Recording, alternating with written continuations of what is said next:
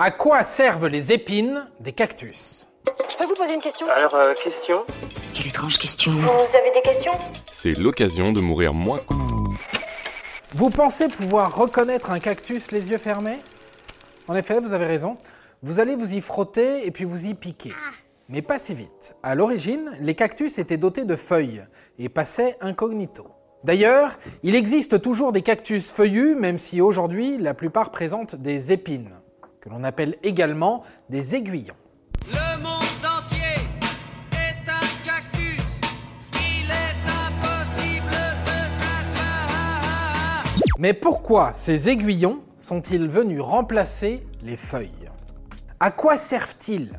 La première chose à savoir, c'est que les feuilles des cactus se sont transformées en épines pour que les cactus survivent à la sécheresse et à la chaleur. En effet, en l'absence de feuilles, le phénomène d'évapotranspiration est donc limité, si bien que la plante garde un maximum d'eau pour se nourrir. Et puis, c'est encore mieux pensé que ça. Chez certaines espèces, les épines ont la capacité d'absorber l'humidité ambiante. Chez d'autres, elles captent l'humidité puis elles sont dirigées vers le bas. Elles font donc tomber quelques gouttes vers la racine pour que le cactus boive un coup.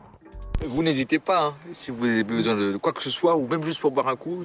Avec tout ça, on comprend mieux pourquoi il n'est pas nécessaire d'arroser régulièrement un cactus puisqu'il se débrouille très bien tout seul.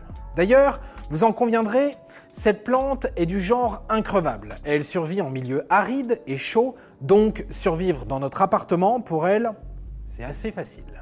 Bien sûr, vous qui avez la main verte et maniez la pelle avec dextérité, vous vous demandez peut-être comment le cactus assure sa photosynthèse. Autrement dit, comment il capte la lumière du soleil pour gagner en énergie, puisqu'il est dépourvu de feuilles.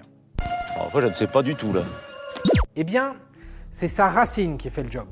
Une organisation à la pointe. Mais allons plus loin, car les épines ne sont pas seulement là pour, d'un côté, éviter la déshydratation du cactus et de l'autre, l'hydrater. Elles ont d'autres rôles. Oui, au pluriel. Un autre rôle est la spination, mot savant que l'on pourrait traduire par le pelage, ou plutôt l'ensemble des épines. Et son rôle est de repousser les animaux tentés d'approcher le cactus et de le manger.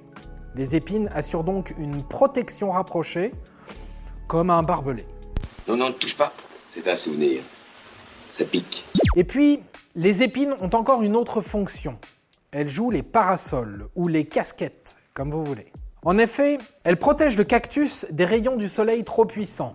En gros, elles lui font de l'ombre pour qu'il ne meure pas de chaud.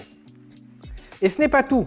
Pour éviter que les grosses chaleurs n'assomment le cactus, ajoutons que les aiguillons maintiennent le cactus à une température convenable, puisqu'ils créent autour de lui une couche d'air isolante, bien utile contre l'air brûlant.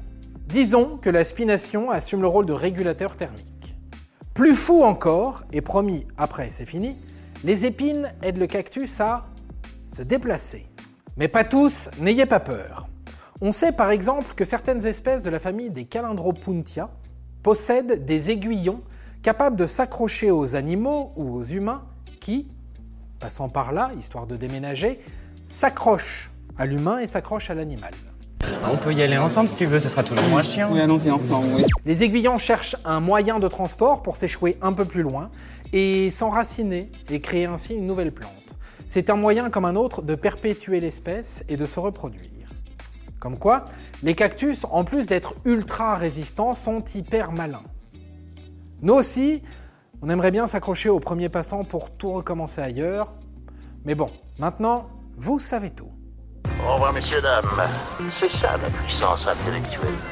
Sapristi Avant de partir, attends, j'ai un truc à te dire. Viens découvrir notre podcast sexo, S'exposer. Deux minutes pour tout savoir sur la sexualité masculine.